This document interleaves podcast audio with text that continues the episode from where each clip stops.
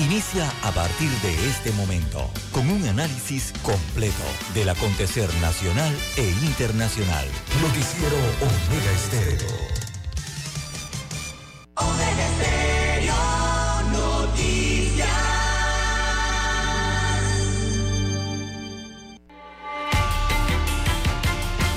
A continuación, los titulares, con los hechos que son noticias hoy.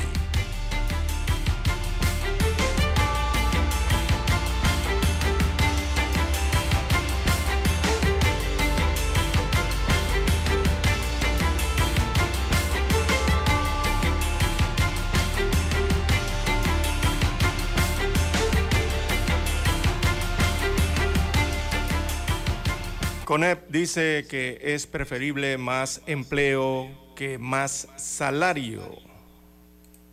También para la mañana de hoy, eh, amigos oyentes, tenemos que el sector privado no tiene una propuesta para subir el salario mínimo, es preferible preservar el empleo existente, es el argumento. También, diputado Adames devela un intercambio de favores con la Contraloría para apoyar leyes en la Asamblea Nacional. Ministro de Gobierno justifica millonaria licitación para suministro de comida a las cárceles de Chiriquí. También la Corte Suprema de Justicia rechazó un recurso a favor del Suntrack en caso vinculado a las protestas eh, por el contrato minero. En otros títulos eh, para la mañana de hoy, también tenemos, amigos oyentes, persiste la incertidumbre, eh, contratos laborales aún siguen 30.4% por debajo de hace cinco años. También Barrick Gold Corporation eh, coquetea con los accionistas de First Quantum ¿Y por qué? Bueno, a nivel internacional, en Canadá, se habla que estarían comprando las acciones de la empresa eh, canadiense minera, que mantiene también una concesión o mantenía una concesión en nuestro país. Así que Barrick Gold eh, está en conversaciones con los inversores de First Quantum sobre una posible adquisición han afirmado desde Canadá en una nota de prensa que Barrick puede resolver los problemas en Panamá y gestionar eficazmente las minas de First Quantum. En otros títulos, eh, para la mañana de hoy también tenemos, amigos oyentes, bueno, está en la lista de los aeropuertos y las aerolíneas más puntuales eh, del mundo. Fue publicada recientemente. En otro de los títulos, Fiscalía Anticorrupción inspecciona la AIG para verificar los eh, desembolsos del vale digital. También los prácticos en el canal están preocupados por inacción del gobierno sobre el futuro del canal de Panamá. En cuanto al tema electoral, las próximas elecciones 2024, bueno, ya ah, fue publicada la lista oficial de candidatos eh, para este mes, así que vendrá esa lista eh, oficial de todos los puestos de elección y las candidaturas que se estarán escogiendo el próximo 5 de mayo. También, amigos oyentes, a nivel internacional eh, tenemos para hoy Vaticano aclara que bendición de parejas del mismo sexo no será litúrgica y durará unos pocos segundos. También eh, en las últimas horas reportaron tiroteo en colegio de Iowa. Policía confirma múltiples víctimas de bala en los Estados Unidos de América. También crece el drama en Asia. Eh, no tienen comida y varios han muerto. Es el drama de los animales del zoológico de Gaza en medio de la guerra. Amigos oyentes, estas y otras informaciones durante las dos horas del noticiero Omega Estéreo. Estos fueron nuestros titulares de hoy. En breve regresamos. Escuchar Omega Stereo es más fácil que nunca. Solo busca la aplicación de Omega Stereo en Play Store o App Store y descárgala gratis. No te pierdas los mejores programas y tu música favorita. Descarga la app de Omega Stereo y disfruta a las 24 horas donde estés. Para los que están enamorados. Hoy corté una flor. Y llovía, llovía. Esperando a mi amor. Para los despechados. Se deja de Para los que han dejado. Tú con él. Para aquellos que se aman eternamente.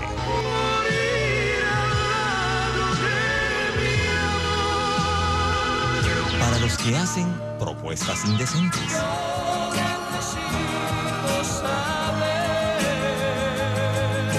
Si quieres ser mi amante. Clásicos. Clásicos del sábado. Del sábado. Clásicos del sábado. Todos los sábados por Omega Estéreo 107.3, la radio sin fronteras.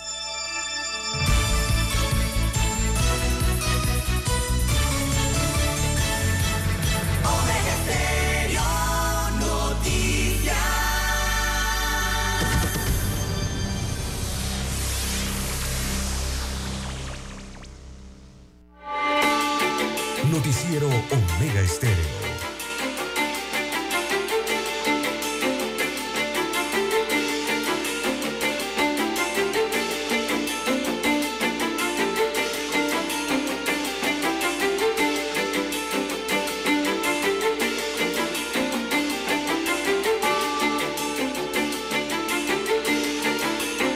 Bien, amigos y amigas, muy buenos días. Hoy es viernes 5 de enero del año 2024.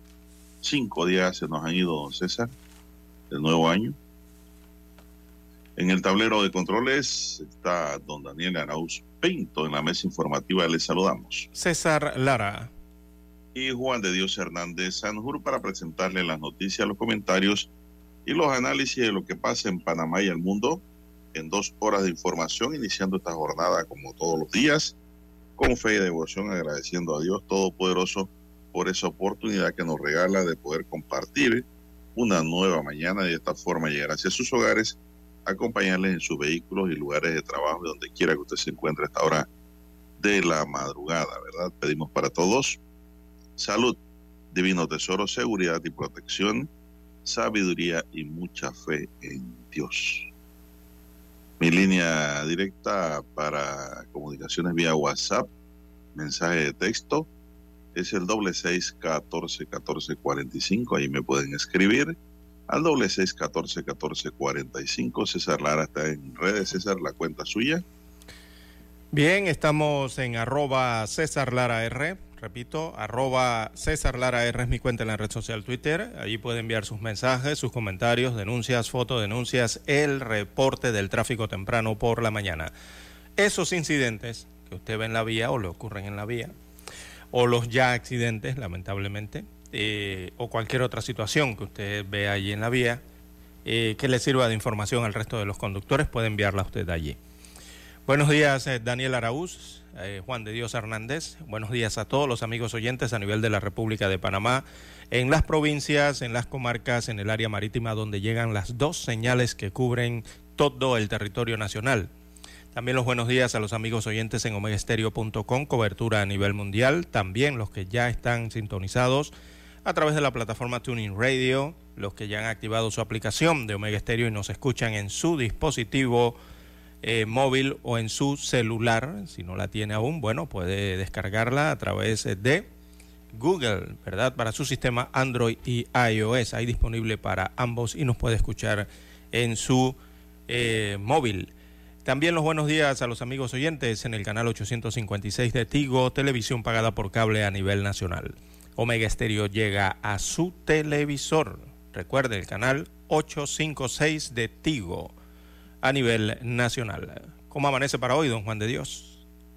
Bueno, muy bien, gracias, don César. Aquí viendo el resultado del béisbol juvenil, que este verano pues se pone muy bueno. La novena de Panamá Oeste respondió al apoyo de su fanaticada y estrenaron su nuevo estadio inaugurado por el presidente de la República, Laurentino Cortizo, y vencieron con mucha categoría, seis carreras por una a Coclé, en el estadio Justo Brujo, Justino Gato Brujo Salinas de la Chorrera, que abrió sus puertas para el béisbol nacional 2024, dedicado a Ramón Crespo. Así que los vaqueros apabullaron a Coclé en su primera salida. Recordemos que los vaqueros son los campeones. Carlos Díaz fue lanzador ganador con labor de cinco episodios en blanco de tres imparables y cuatro ponches. La derrota fue para Derek Gómez. Los vaqueros hicieron tres carreras en el quinto episodio y tres en el octavo. La única de Coclé fue en el octavo episodio. Mientras que en un partidazo jugado anoche, Herrera se apuntó el primer clásico de Azuero de la temporada al vencer 2 por 0 a los santeños en 10 entradas jugadas en el estadio Roberto Flacobal Hernández de la ciudad de Las Tablas. Los herreranos hicieron sus dos rayitas en la parte alta del décimo con la anotación de Gabriel Velázquez remolcado por hit de Luis Villarreal y sumaron en las piernas de Yadier Fuentes empujado por elevado de sacrificio de César García. Ángel Vázquez en papel de relevo por dos entradas en blanco se apuntó al triunfo y el revés fue para Miguel Vázquez. En otro choque, Franco Rodríguez se vistió de héroe para que Veraguas diera cuenta de los chiricanos en un juegazo. Tres carreras por dos en diez episodios en el estadio Remón Cantera de la ciudad de Aguadulce. Con la pizarra igualada dos por dos, Rodríguez dio hit para llevar al plato a Manuel Hernández con la carrera de dejar en el terreno a los chiricanos. Javier Reinas, en rol de apagafuego, se llevó la decisión y la caída fue para Anthony Ortega, chiricano. En el estadio Glorias Deportivas Baruense, Bocas del Toro le ganó 4 por 3 a Chiriquí Occidente en 10 tramos. Fue una noche negra para Chiriquí, ya que sus dos equipos perdieron. En la parte alta del episodio décimo, Miguel Batista sacó un fly de sacrificio para remolcar a Héctor Rayo con la diferencia. Alain Pérez fue lanzador ganador y perdió Anthony Zamudio. Panamá Este no mostró piedad para superar 11 por 4 a los Bit Bit de la provincia de Colón en el estadio José de la Luz Thompson de Chepo. Los potros hicieron dos carreras en la primera entrada, cuatro en el cuarto episodio, una más en el quinto, tres en el sexto y una en el séptimo, mientras que Colón fabricó una en la cuarta, dos en la quinta y una en la sexta. Así que el este le ganó a Colón. Y en el estadio de Metetí, Darín se dio una guerra a bates de la que salió airoso Panamá Metro. 15 carreras por 12 sobre Darien. Esto parecía un juego de básquetbol. 15 carreras anotadas por los metrillos, 12 por Darien. Fabián Carrera fue lanzador ganador y lo perdió Eliasiat Fernández de los Darienitas. Este es el resultado, don César, de los juegos de anoche que se ponen interesantes en este campeonato juvenil de béisbol que se desarrolla ya en Ciudad de Panamá. Mucho verano, mucha brisa, tiempo de béisbol, amigos y amigas. Bueno, eh, interesante esos resultados reñidos bastante, ¿no? A pesar de todo, 15 a 2 estuvo reñido, estuvieron peleando a pesar del carreraje, ¿no? Igual Bocas del Toro 4-3 eh, Chiriquí Occidente, Chiriquí, eh, bueno, la victoria de los indios de Veraguas 3 por 2 de Chiriquí, eh, reñido, y el clásico 2-0 a favor de Herrera, Don Juan de Dios. Así que interesante la situación. Bueno, los coclesanos a mejorar han caído por debajo de cinco carreras, ¿no? Al igual que los colonenses ante los potros de Panamá Este. Los resultados estos del béisbol que arrancó entonces en Panamá, el béisbol juvenil en este caso. Bien, don Juan de Dios, las 5.47 minutos de la mañana en todo el territorio nacional. Adelantamos que ha muerto la niña baleada en un atentado en la provincia de Colón. Ese mismo atentado en el que hace dos días una mujer en estado eh, eh, también perdió a su bebé. Bueno, la niña que resultó herida, una menor de 12 años, eh, lastimosamente perdió la batalla y falleció también producto de ese acto de violencia. La pausa y retornamos con detalles.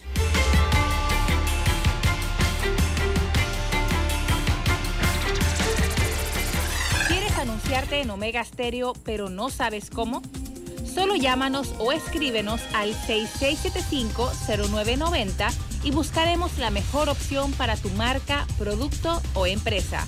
Ya lo sabes 6675-0990. No esperes más.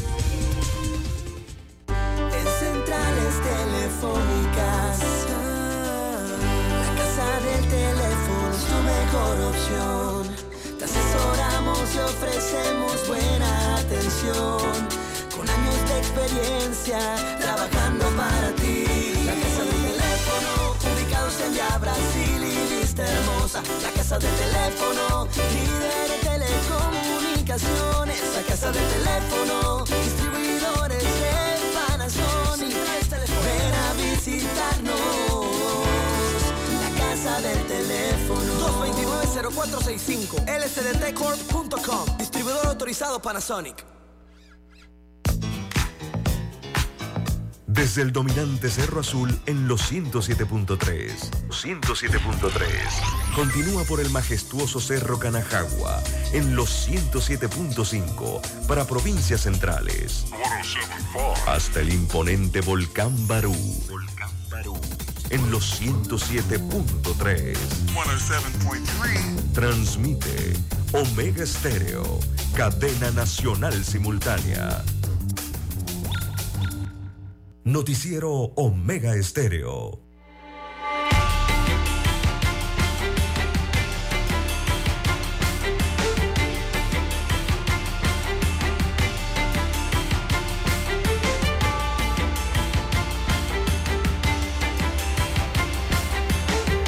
Bien, amigos oyentes, las 5.50 minutos de la mañana.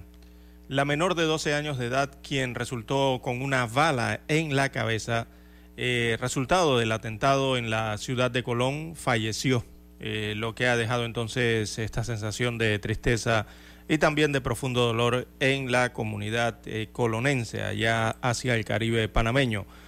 Eh, esto fue el resultado de un suceso violento del martes 2 de enero, cuando varios sujetos en la calle 11 y 12 Avenida Domingo Díaz comenzaron a hacer disparos en el área, en la que resultó la menor herida, una mujer embarazada de 23 años de edad y también un hombre de 32 años de edad. Algunos recordarán ese hecho que ya fue adelantado en noticias hace algunos días.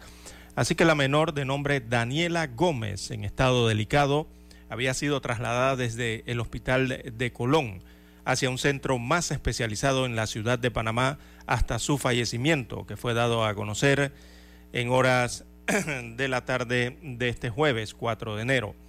Por este caso, ese mismo día eh, del atentado eh, se detuvo a una persona, dos armas de fuego y también un vehículo fueron incautados allí elementos que forman parte entonces de la eh, investigación, de la carpetilla de investigación de este caso que inició como atentado contra la vida, pero se ha convertido en homicidio.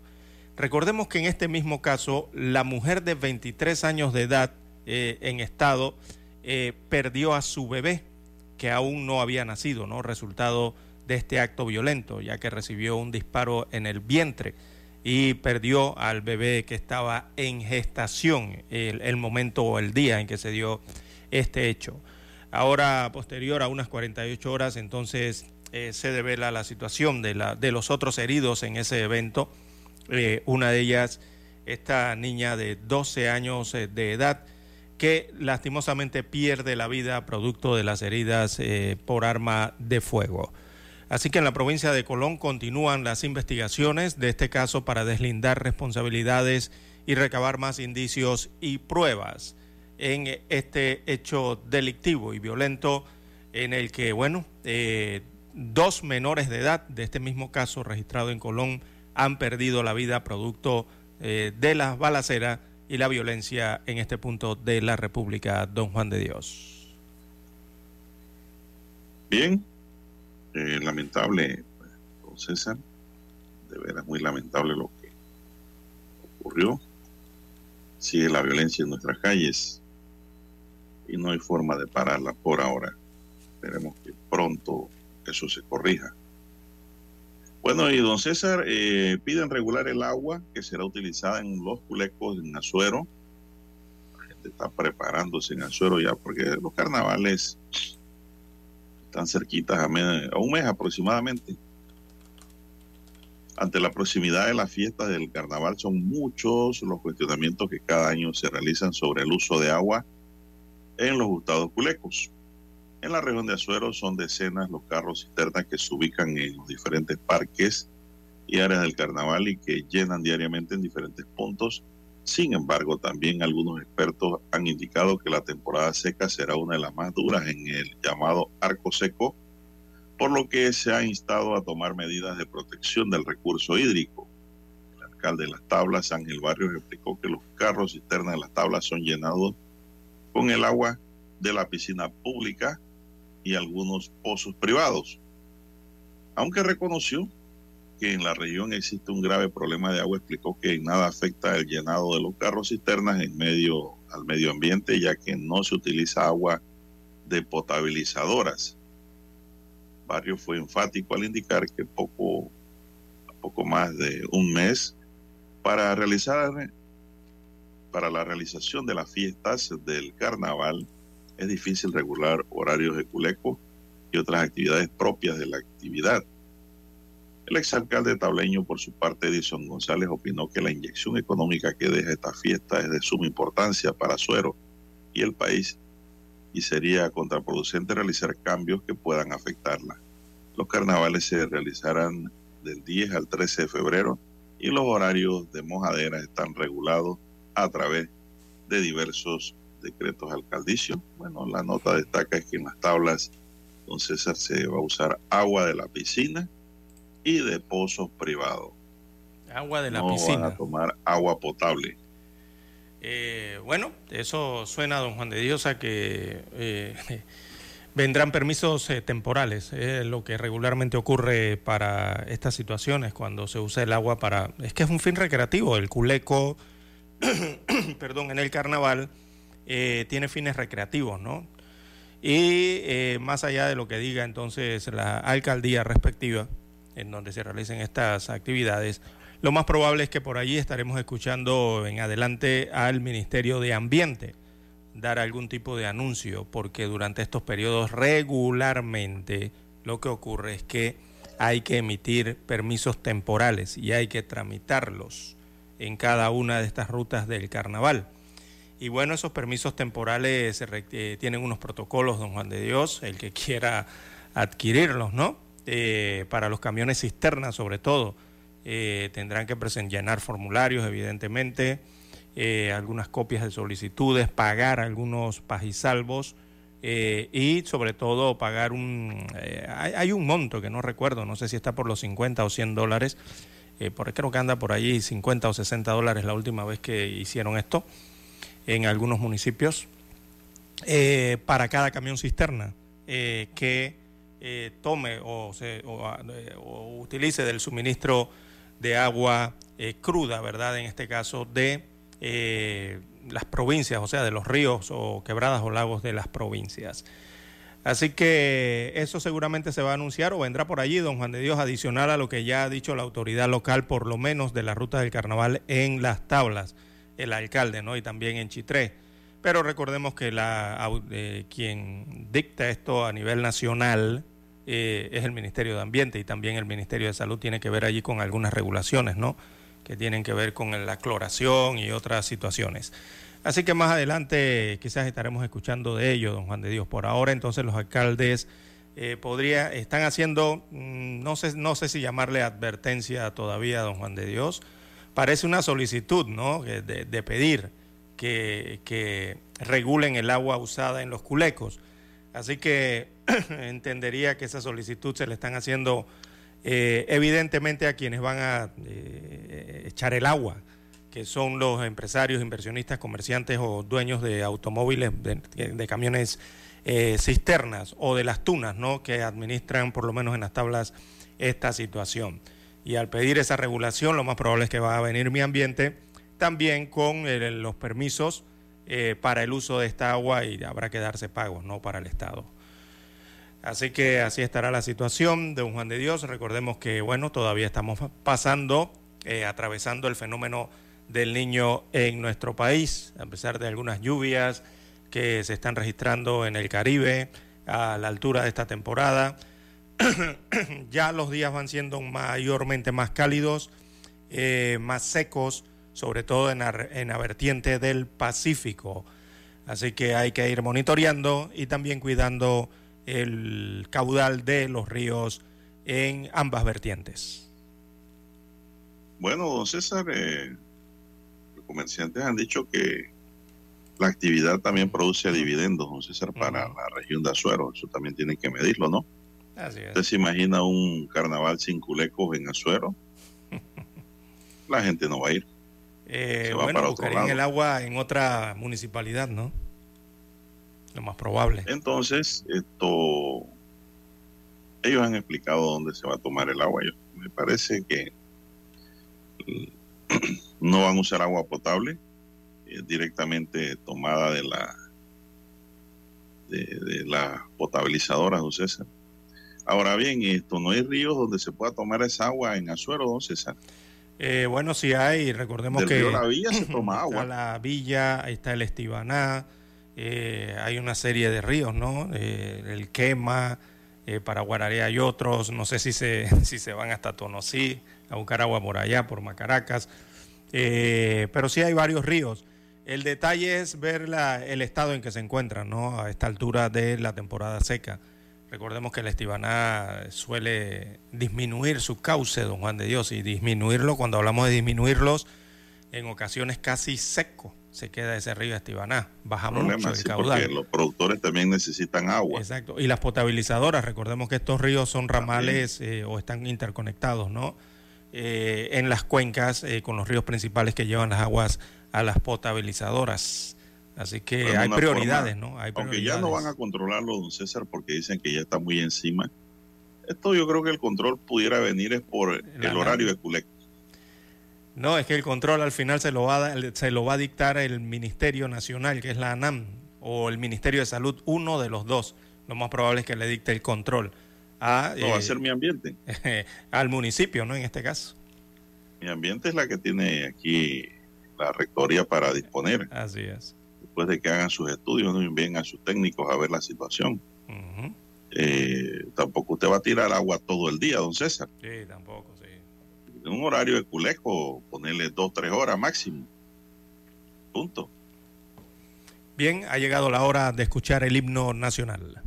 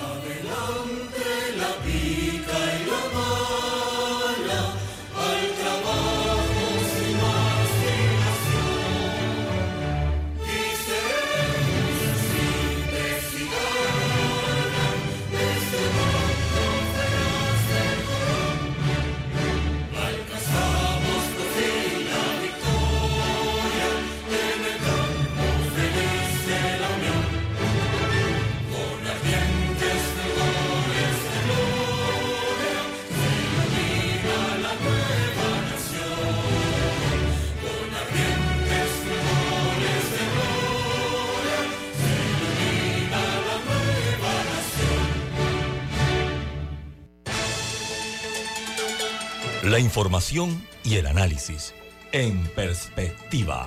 De lunes a viernes, de 7.30 a 8.30 de la mañana.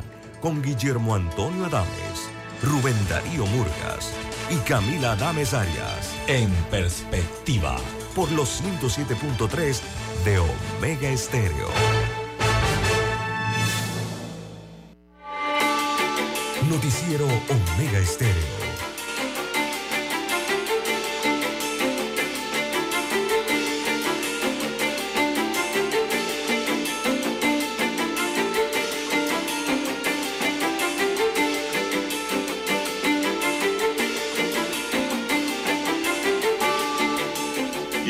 Amigos y amigas. Son las seis, cuatro minutos. Tenemos que este viernes 5 de enero el Benemérito Cuerpo de Bomberos de Panamá efectuará el tradicional paseo de las antorchas, una actividad que debió realizarse el 27 de noviembre de 2023, pero que fue suspendida por los camisas rojas debido a las protestas mineras que se efectuaban en esos momentos en todo el país.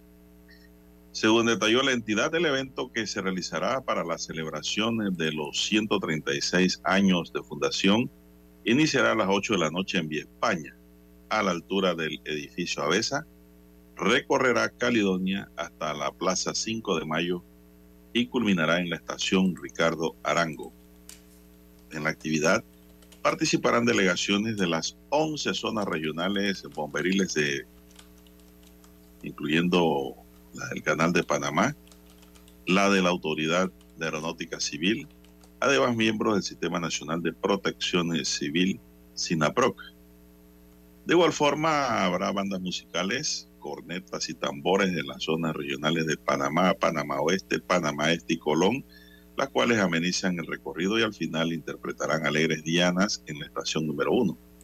El paseo de antorcha es un evento que se efectúa para simbolizar el control que tienen los bomberos sobre el fuego y además se recuerda la valentía y compromiso de los héroes que día a día sirven a la comunidad.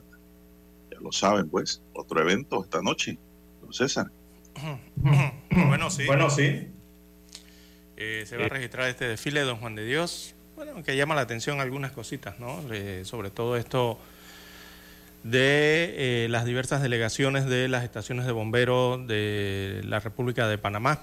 Eh, parece que vienen varias, o no, yo supongo que muchas o todas, eh, casi en su totalidad, a desfilar a Panamá.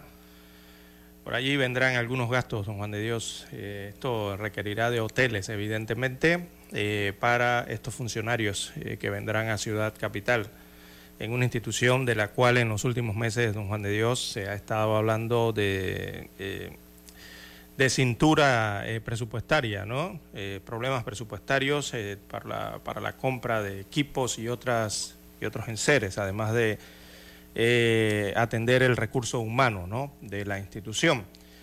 Pero bueno, se estará registrando entonces el desfile, que es muy pintoresco, ¿no? También este desfile en las avenidas de la ciudad.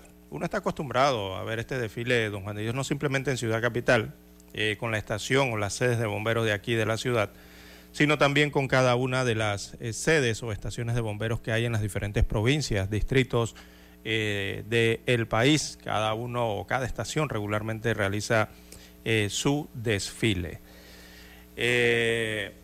Será diferente este año, ¿no? Quiz- Quizás un poco más costoso para el benemérito Cuerpo de Bomberos de Panamá. Las 6.8, 6.8 minutos eh, de la mañana en todo el territorio nacional. En Y- una nota, pues, ya distinta, tenemos que el Suntrack presenta una querella al grupo GESE por noticias sobre cierre de cuentas. El sindicato asegura que la decisión de la Caja de Ahorro publicada en exclusiva por la Estrella de Panamá está causando daños a su reputación. El Sindicato Único de Trabajadores de la Construcción y similares presentó formalmente una denuncia en la mañana de este 4 de enero contra el diario La Estrella de Panamá. En un acto legal encabezado por el abogado Rolando Rodríguez Chong, quien actúa como apoderado judicial del se- secretario general del Suntrack, Saúl Méndez, se llevaron a cabo los procedimientos correspondientes para poner en marcha el proceso. La denuncia presentada ante las autoridades competentes incluyen acusaciones contra el grupo editorial El Siglo y la Estrella de Panamá, así como contra su presidente Eloy Alfaro Alba, además de los reporteros gráficos Roberto Barrios y Aris Martínez. Los cargos presentados por Suntran incluyen supuestos delitos de apología del delito contra el honor y la seguridad económica. Estos señalamientos tienen su origen en una nota publicada por la decana el 15 de noviembre de 2023 titulada Caja de Ahorro cierra cuentas bancarias al Suntran.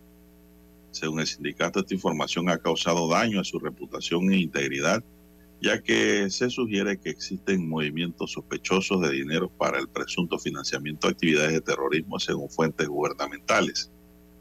En respuesta a esta situación, el pasado 15 de noviembre, Saúl Méndez, el líder del Suntrack, denunció al gerente de la Caja de Ahorro, Buen Melillo, por el cierre de la cuenta bancaria del sindicato. Méndez también presentó denuncia contra la Junta Directiva de la Caja de Ahorros por apología del delito y los delitos contra el honor y la seguridad económica con mala intención dijeron que el periódico y en el titular claramente que se trataba de cierre por malos manejos y temas vinculados al terrorismo. Bueno, entonces los periodistas del medio tienen que probar que eso fue así y por eso se ha presentado la denuncia. En el tema de la caja de ahorro, el cierre de las cuentas raya en un acto delincuencial porque al preguntar al Ministerio Público si hay investigación sobre el Suntra, producto de sus cuentas, la respuesta por escrito es que no. La superintendencia de igual forma eh, la respuesta de ellos es que no. Y a la UAF, la unidad de análisis financiero, también se envió nota y que fue contestada donde indican cuáles son sus funciones y entre ellos no está abrir investigaciones.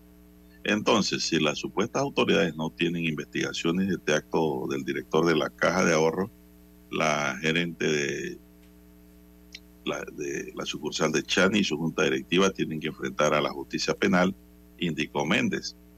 La denuncia detalla que el sindicato tenía un total de 18 cuentas de ahorro, todas las cuales fueron cerradas y se les canceló una tarjeta de crédito.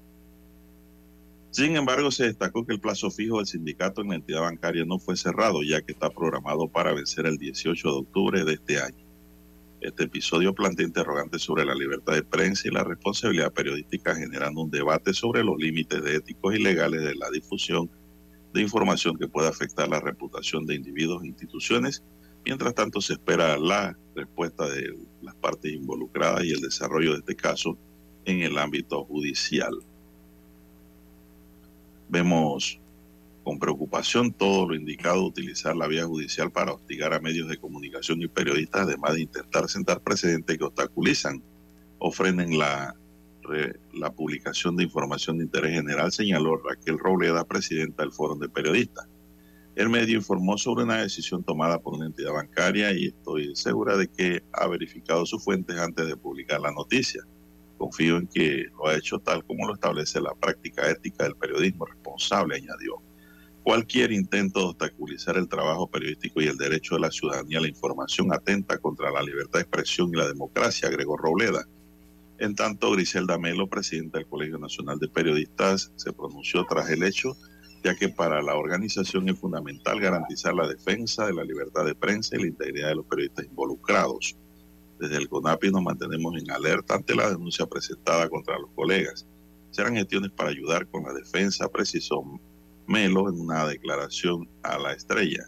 Por su parte, el periodista Álvaro Alvarado conductor de programa de radio en Omega Estéreo, escribió en su cuenta X que por meses eh, periodistas de distintos medios, empresarios y cualquier ciudadano que nos hayamos atrevido a mostrarnos en contra de los métodos utilizados por Suntrax, hemos sido objeto de ataques en las redes mediante epítetos descalificadores como mercenarios y vendidos, pero son ellos los que han ofendido. Acuden hoy a la Procuraduría para quejarse porque los ofenden, dice Alvarado es que solo Suntrack tiene la autoridad moral para determinar qué es malo y qué es bueno, qué es ofensivo y qué no lo es, se preguntó el periodista Álvaro Alvarado, don César.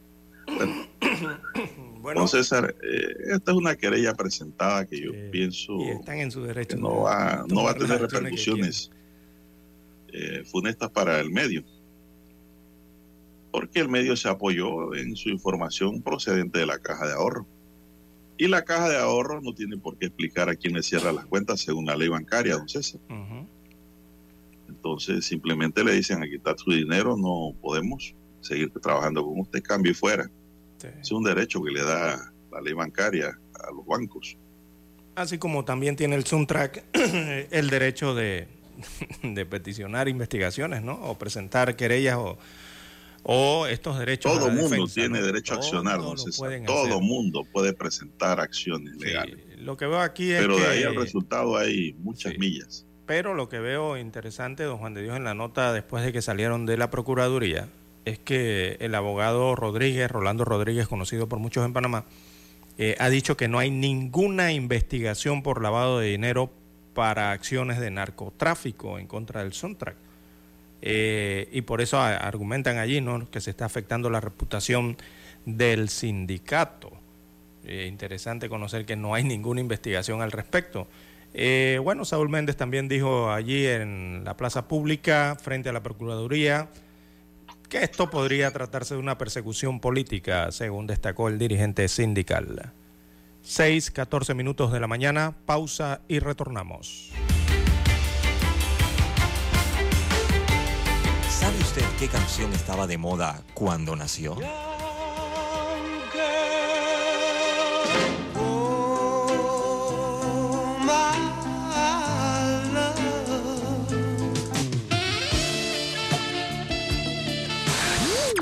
Cuando el hombre llegó a la luna, ¿cuál era el tema que estaba sonando en la radio?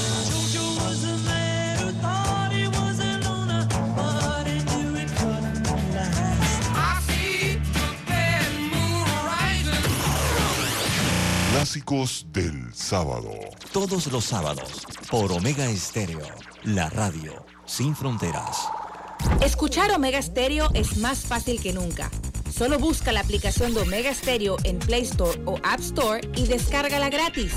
No te pierdas los mejores programas y tu música favorita. Descarga la app de Omega Stereo y disfruta las 24 horas donde estés. Noticiero Omega Estéreo.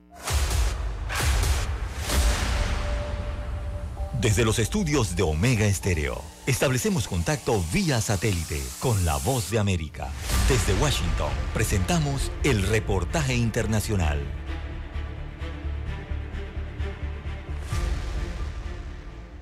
La administración del presidente Biden reabrirá cuatro puertos de entrada en la frontera sur que habían sido cerrados debido a una afluencia récord de migrantes. Eagle Pass en Texas, San Isidro en California y Nogales y Lukeville en Arizona reabren sus puertas luego de haber estado cerrados durante gran parte del mes de diciembre por la afluencia de más de 300.000 migrantes.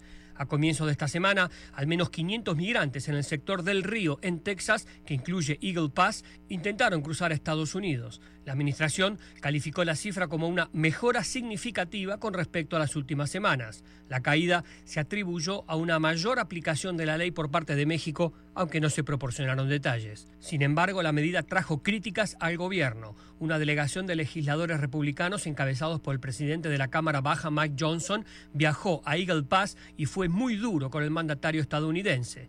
Johnson sostuvo que Estados Unidos debería restablecer la política de permanecer en México y además afirmó. Solo el mes pasado vimos el cruce más ilegal registrado en la historia. Es un desastre absoluto, una catástrofe y lo que es más trágico, es un desastre diseñado por el propio presidente. Por otra parte, los principales negociadores del Senado, Chris Murphy, demócrata de Connecticut, Kirsten Sinema, de Arizona, y James Langford, republicano de Oklahoma, se reunieron con el secretario de Seguridad, Alejandro Mayorkas, y emitieron una declaración sobre la reapertura de los cruces diciendo que estaban aliviados. El paquete de financiación de 106 mil millones de dólares propuesto por el presidente Biden proporcionaría ayuda a Ucrania e Israel y también la financiación de las operaciones fronterizas de Estados Unidos. Sin embargo, está estancado en el Congreso ya que los republicanos exigen políticas de inmigración más estrictas. Mientras tanto, el Departamento de Justicia presentó una apelación de emergencia en la que pide a los jueces que suspendan el fallo de una corte de Texas que obligó a agentes federales a dejar de cortar el alambre a lo largo de los 48 kilómetros del Río Grande. La disputa entre Texas y el gobierno demócrata forma parte de una lucha más amplia sobre la aplicación de las leyes de inmigración. El Estado también ha instalado alambre de púas en El Paso y en el Valle del Río Grande.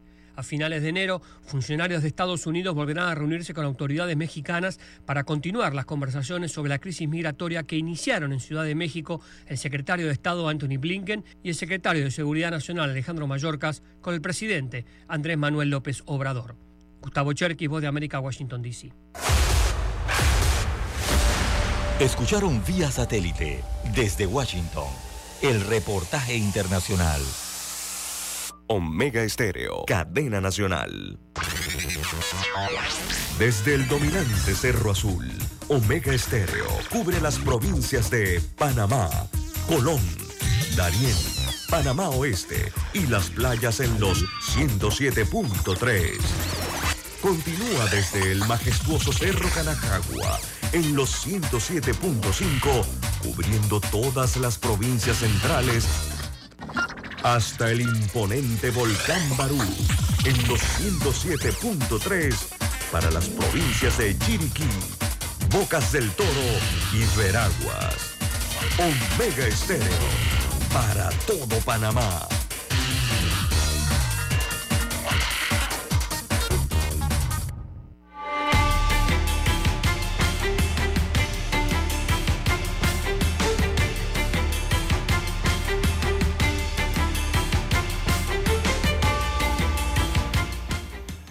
Bien, continuamos amigos. El proyecto de ley 1007, regulatoria de los medicamentos, insumos, dispositivos y otros productos para la salud humana, será discutido en segundo debate la próxima semana, informó el presidente de la Asamblea Nacional, el diputado Jaime Vargas. A finales del año 2023, Emma Pinzón, presidente de la Asociación de Pacientes con Enfermedades Degenerativas, afirmó que ejercería presión para que la Asamblea Nacional discuta en segundo y tercer debate el proyecto de ley una vez empezara la segunda legislatura del actual periodo ordinario de sesiones. En enero debemos hacer presión para que se reanude la discusión. No estamos conformes con los cambios que introdujo el diputado Cristiano Adames a último momento, sostuvo Pinzón. Sin embargo, destacó que en su momento se que considerarán que en el segundo debate con la intervención de toda la Asamblea se puedan retomar algunos puntos básicos para lograr de verdad hacer un cambio que mejore el abastecimiento y los precios de los medicamentos.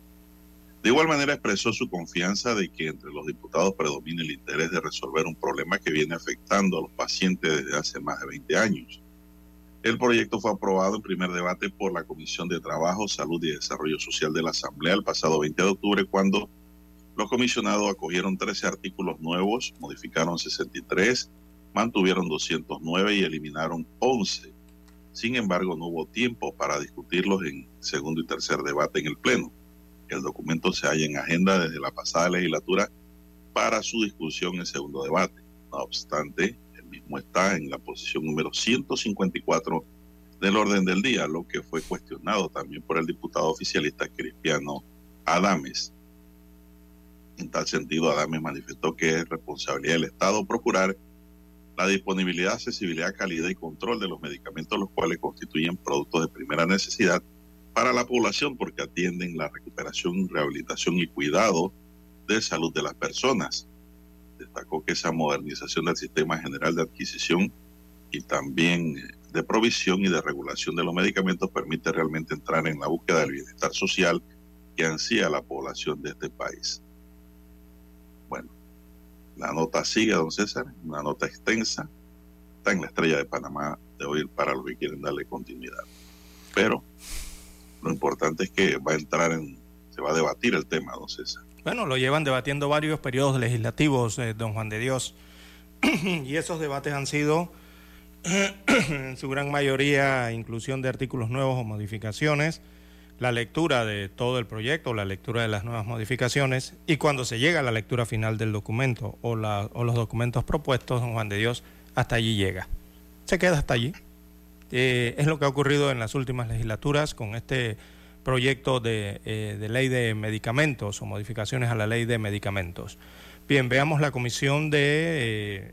Eh, esto lo va a tener que atender la comisión de salud, es la que me parece Sí, la Comisión de Trabajo, Salud y Desarrollo Social de la Asamblea Nacional. Veamos quién es su presidente rápidamente. Becker. Eh, es el diputado, Sí, el diputado Abel Becker es el diputado presidente de la Comisión de eh, Trabajo y Salud, donde se va a discutir eh, este importante proyecto de ley de medicamentos, don Juan de Dios. bueno, veremos si tendrán el tiempo primero que nada. Recordemos que están en un periodo de seis meses antes de la culminación de, sus periodos oficiales, ¿no? Eh, para los diputados o la legislación en este último periodo de sesiones. Y si hay la voluntad también, ¿no? Porque ya anteriormente se han reunido, han llamado a todos los, los entes, las partes involucradas en esto, los sectores, eh, pero no han logrado pasar de la lectura del proyecto de ley, don Juan de Dios.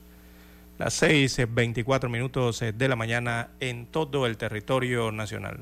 Proyecto interesante que busca también regular eh, eh, eh, busca la regulación también de estos productos a los consumidores, por lo menos en el tema de la seguridad y, los estándares de calidad, ¿no? ¿no?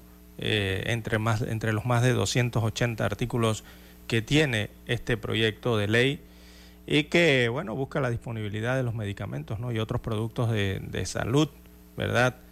toca sus regulaciones, toca la calidad, toca también el tema de la seguridad y, y, ojalá también vean muy bien el tema de la eficacia de los productos no farmacéuticos, eh, que incluya esta ley o que se puedan regular a través eh, de esta ley. Igualmente los insumos y los otros dispositivos que también tienen que ver con la salud y que están incluidos perdón, dentro del paraguas que atiende este tipo de leyes eh, de salud.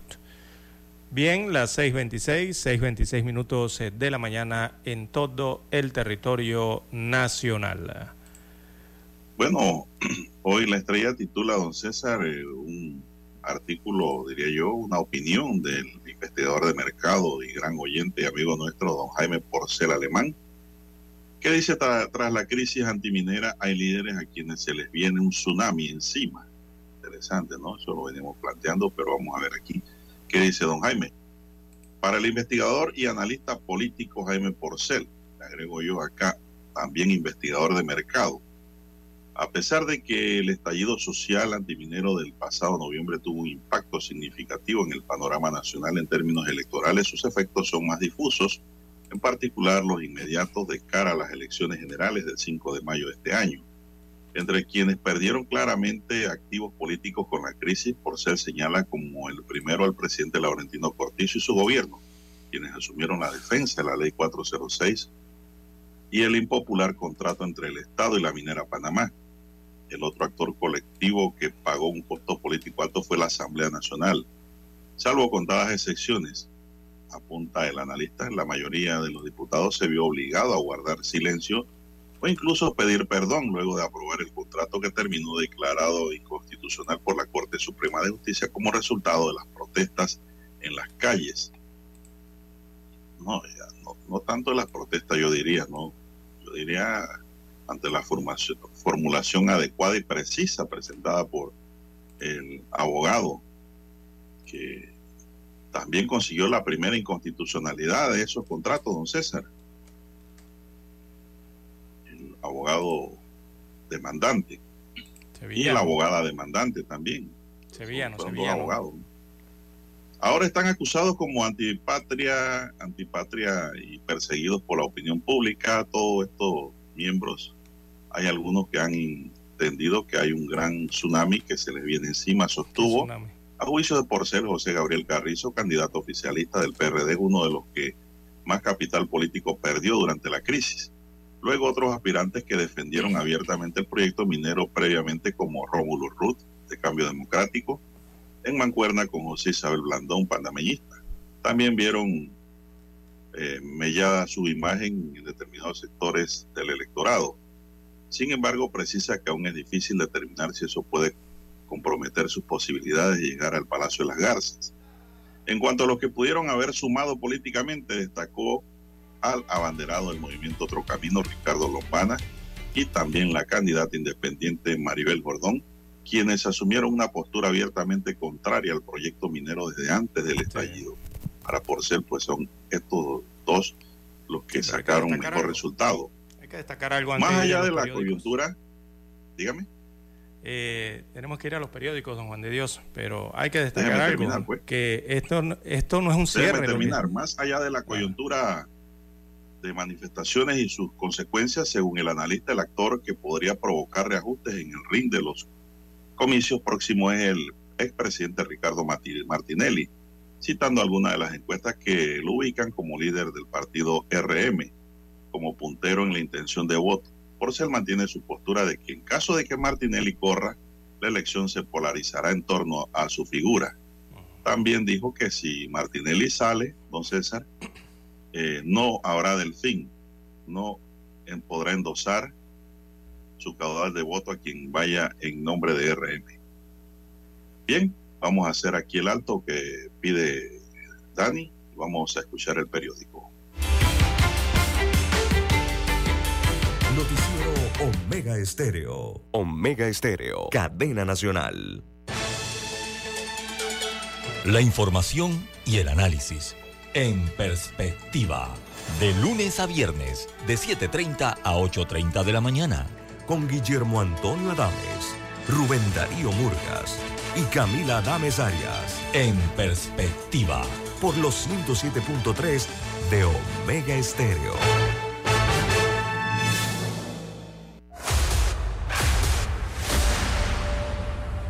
Desde los estudios de Omega Estéreo, establecemos contacto vía satélite con la voz de América. Desde Washington, presentamos el reportaje internacional.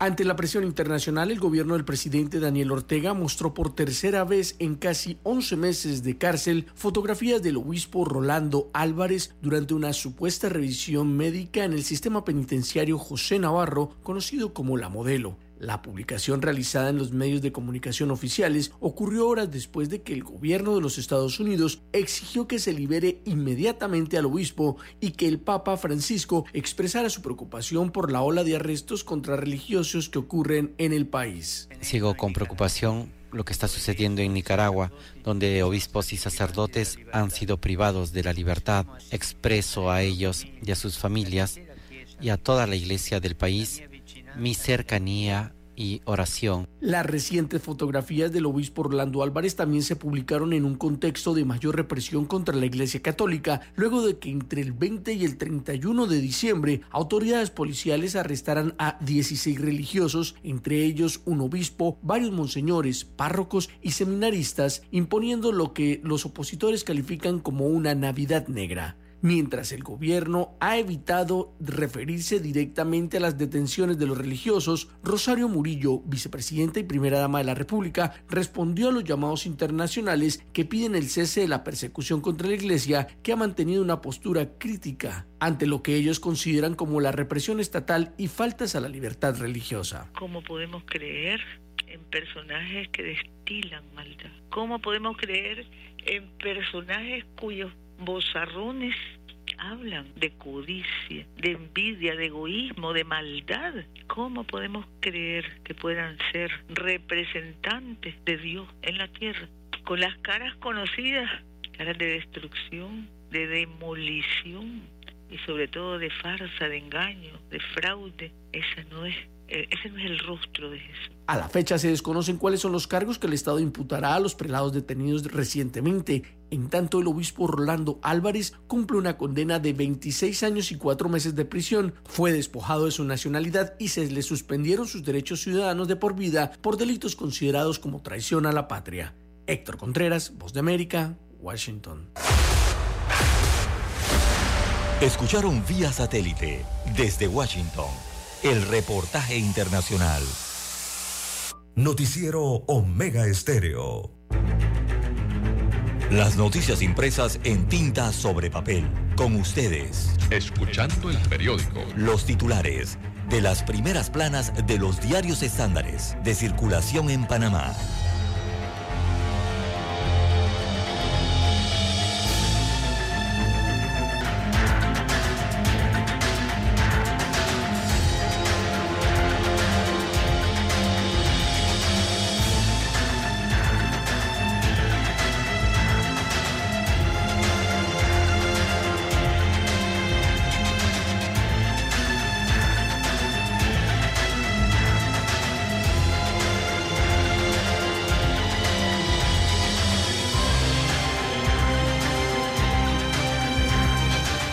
Bien, amigos oyentes, el diario La Prensa titula para hoy, CONEP eh, dice que es preferible más empleo que más salario. En síntesis, ¿no? Eh, la posición del sector privado, que adicional el sector privado no tiene una propuesta para subir el salario mínimo, que también hay que destacar eso dentro de la mesa tripartita. No tienen propuesta. Eh, y han preferido señalar eh, preservar el empleo existente antes de hablar de un aumento al salario mínimo en la República de Panamá. Así que los representantes eh, de la empresa privada, de acuerdo a lo recopilado por el diario La Prensa, insisten en que no se ha recuperado las afectaciones o no se han recuperado de las afectaciones eh, de la pandemia, esta por la COVID-19, y tampoco de los eventos no controlados de julio del 2022 y tampoco de octubre y noviembre del 2023. Así que allí argumentan entonces en base a esto que, eh, bueno, eh, no sería recomendable, según ellos, eh, aumentar el salario mínimo. en otros títulos para la mañana de hoy del diario La Prensa, Petaquilla Gold, viaje al centro de una mina abandonada, un reportaje exclusivo que presenta hoy el diario La Prensa respecto a este hito minero eh, clausurado allá en la zona caribeña en Colón. También, eh, diputado Adames devela un intercambio de favores con la Contraloría General de la República para aprobar leyes en la Asamblea Nacional. Óigame, ¿esto qué es? Bueno, en otro de los títulos, ministro justifica millonaria licitación para suministros de comida a las cárceles en la provincia de Chiriquí. Y que se pondrá más sabroso y jugoso el arroz con pollo ¿verdad? Eh, pechuga de pollo que le sirven a los reos a nivel nacional a través de estas licitaciones. También la Corte Suprema de Justicia rechazó un recurso a favor del Suntrag en el caso vinculado a las eh, protestas eh, por el contrato minero. En otros títulos del diario La Prensa para el día de hoy también destacan eh, en su portada eh, la subvariante JN.1. Eh, allí destacan los síntomas, los casos y la protección de las vacunas. se refieren a la vacuna actualizada contra los nuevos linajes de coronavirus SARS-CoV-2. debe llegar entonces durante este mes de enero a la República de Panamá. En la última semana la positividad, eh, según las autoridades, fue de 35.9%. Esto según datos recabados por el diario La Prensa de las estadísticas del Ministerio de Salud. También en otros títulos para la mañana de hoy del rotativo, eh, desaceleración en el sector construcción, eh, esto pese al aumento de trámites, de trámites en ventanilla única, se mantiene la desaceleración. También persiste la incertidumbre. Eh, contratos laborales aún siguen 30.4% por debajo de hace cinco años, según la comparación.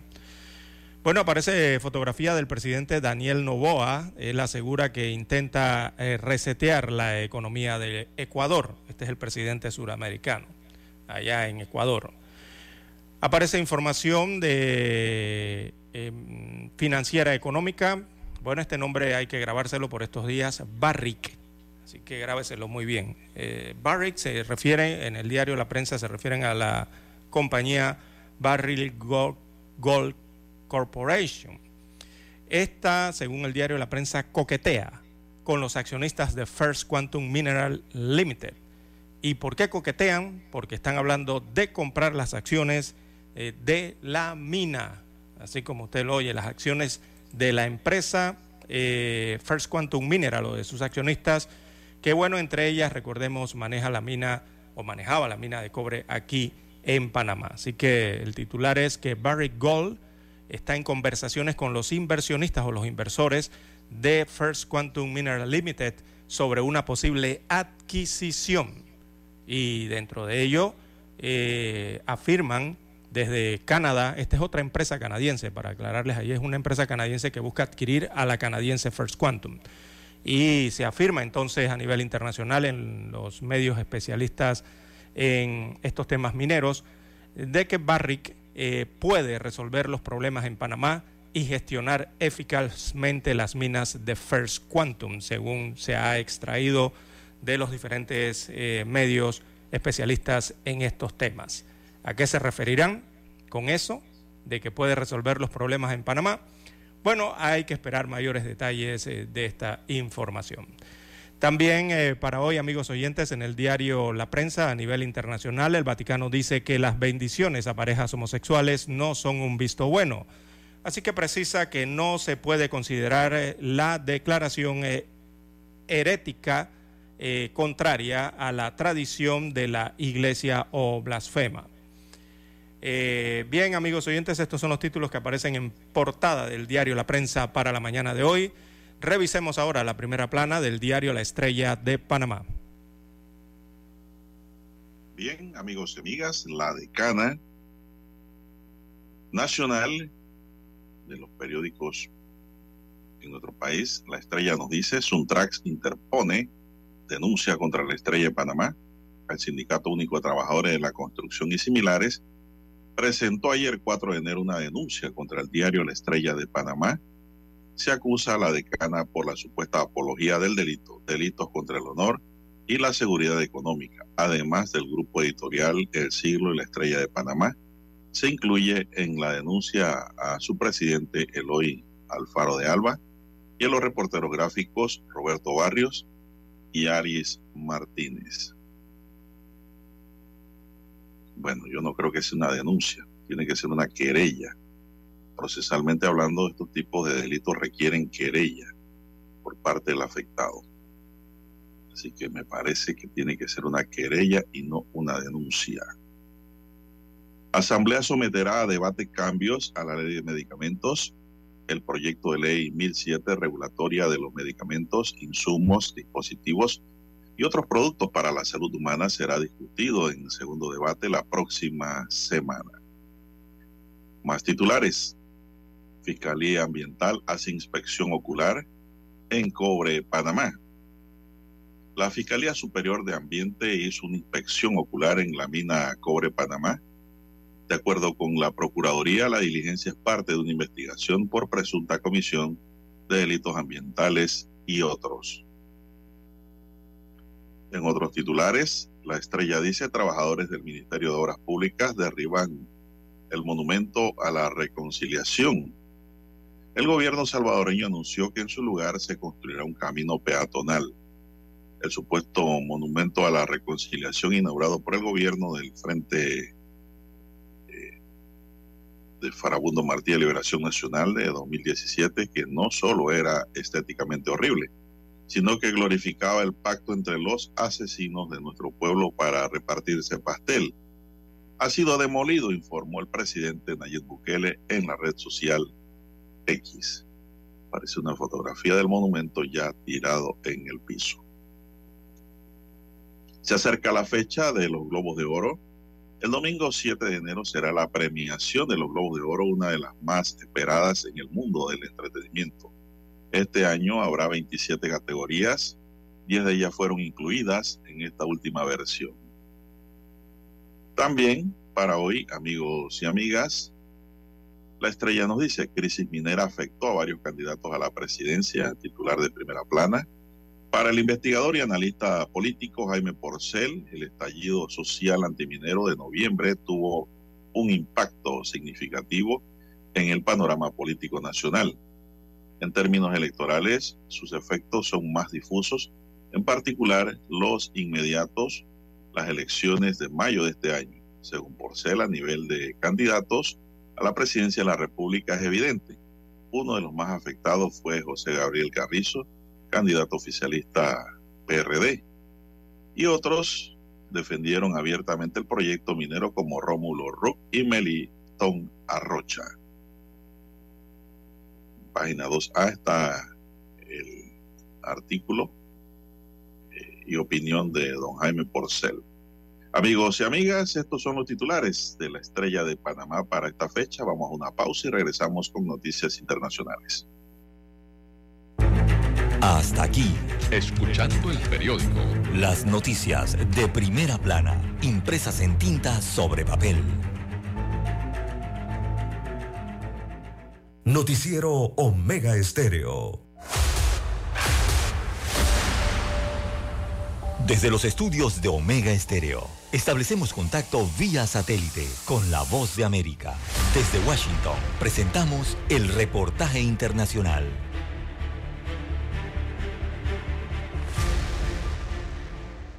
En Brasil, la decisión del presidente Ignacio Lula da Silva de no incluir a los presos vinculados a los actos golpistas del año pasado en la lista final de indultos está generando repercusiones. Como cada año, el decreto trajo varias excepciones. La que causó más repercusión en Brasil fue que por primera vez las personas condenadas por crímenes contra el Estado tienen prohibido salir de prisión. Esto impide la liberación de personas condenadas por su participación en los actos golpistas del 8 de enero, cuando miles de seguidores del expresidente Bolsonaro invadieron y vandalizaron los edificios de la Suprema Corte, el Congreso y el Palacio del Planalto el año pasado. Edgar Maciel Brasil.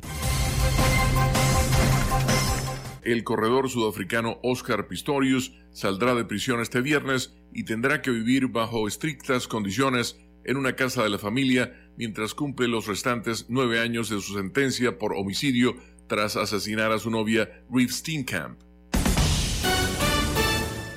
Michelle Yeoh, Will Ferrell, Angela Bassett y Amanda Seyfried estarán entre los presentadores del Globo de Oro el domingo. George López y Justin Harley también subirán al escenario como presentadores. El año pasado, Michelle Yeoh ganó el premio a la mejor actriz en una película dramática por Everything Everywhere All at Once. La ceremonia de la 81 primera edición del Globo de Oro será transmitida en vivo desde el Hotel Beverly Hilton a partir de las 8 pm hora de Nueva York, Washington, Miami, 5 pm en la costa oeste. La cadena CBS transmitirá un juego de la NFL justo antes del show. Escucharon vía satélite desde Washington el reportaje internacional. Noticiero Omega Estéreo. Es momento de adentrarnos al mar de la información. Este es el resultado de nuestra navegación por las noticias internacionales más importantes en este momento.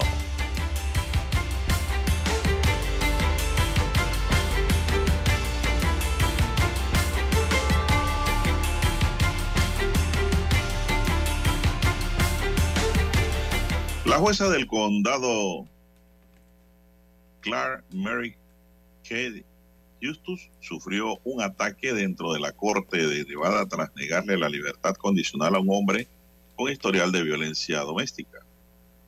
En un video difundido en redes sociales se puede observar al hombre identificado como Deobra Reed, de 30 años de edad, quien escuchaba su sentencia cuando perdió el control de sí, se lanzó sobre la juez en medio de la sala sin importarle que los policías estuvieran presentes. El abogado de Ridley había pedido a la jueza que le concediera la libertad condicional alegando que se había sometido a un tratamiento de salud mental. Se lo agradezco, pero creo que es hora de que pruebe otra cosa porque solo no puedo con este historial, le dijo la jueza momentos ante el ataque.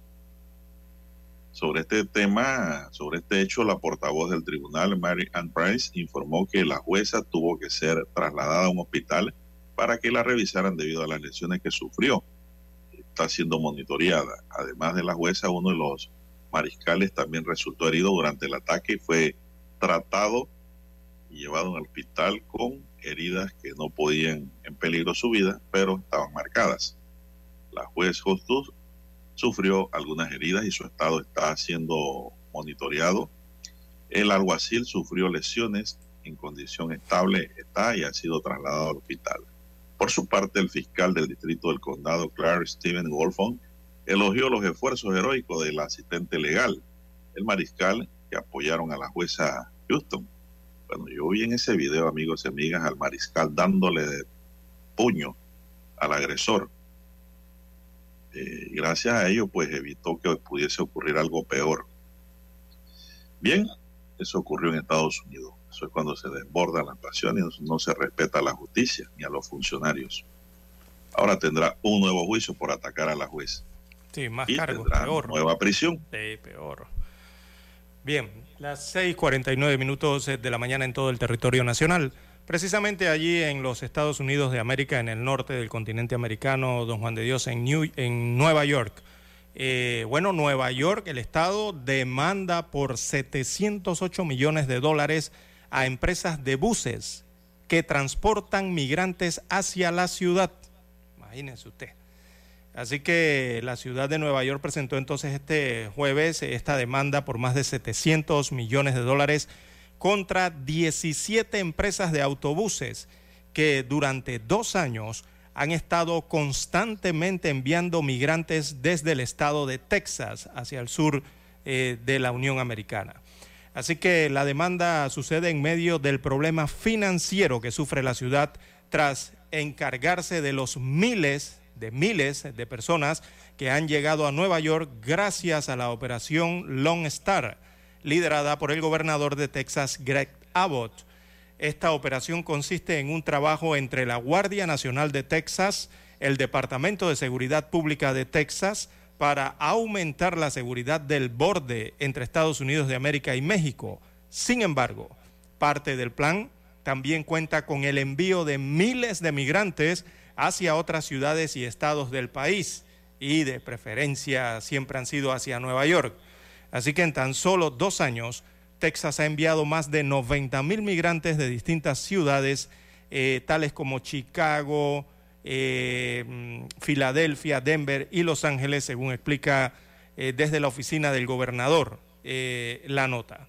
Por otro lado, 36 mil de estas personas han llegado a Nueva York desde agosto del 2022, declaró Abbott. Así que el alcalde de Nueva York, Eric Adams, mencionó que estas compañías eh, de autobuses han violado la ley del Estado al no pagar el costo de cuidar a estos migrantes y por eso es que estamos demandando para recuperar los aproximadamente 700 millones de dólares que ya fueron gastados para ocuparse de los migrantes enviados aquí, o sea, a la ciudad de Nueva York, durante los últimos dos años desde Texas. Así que así está la situación. Eh, allá también se transportan a los migrantes en autobuses, algo parecido aquí en Panamá. Y es la realidad que enfrenta eh, Nueva York, porque cuando los migrantes llegan ilegales, eh, lo primero que hacen es tomar ruta hacia el estado de Nueva York. Es el estado preferido, ¿no? Eh, por los inmigrantes que llegan a los Estados Unidos, sobre todo desde el borde, ¿no? Con México de Estados Unidos y allí suben hacia el estado de Nueva York crisis en todos los sentidos para esta ciudad al eh, noreste de los Estados Unidos eh, de América. 6.52 minutos. La justicia argentina dictó ayer una nueva medida cautelar que invalida el capítulo en materia laboral de un extenso decreto del presidente Javier Milei que, entre otras 300 modificaciones, introduce una reforma rechazada por los sindicatos. La decisión de la Cámara de Apelaciones del Trabajo responde al recurso de amparo presentado por la Central de Trabajadores y Trabajadoras de Argentina contra el megadecreto de necesidad y urgencia que entró en vigor el viernes pasado.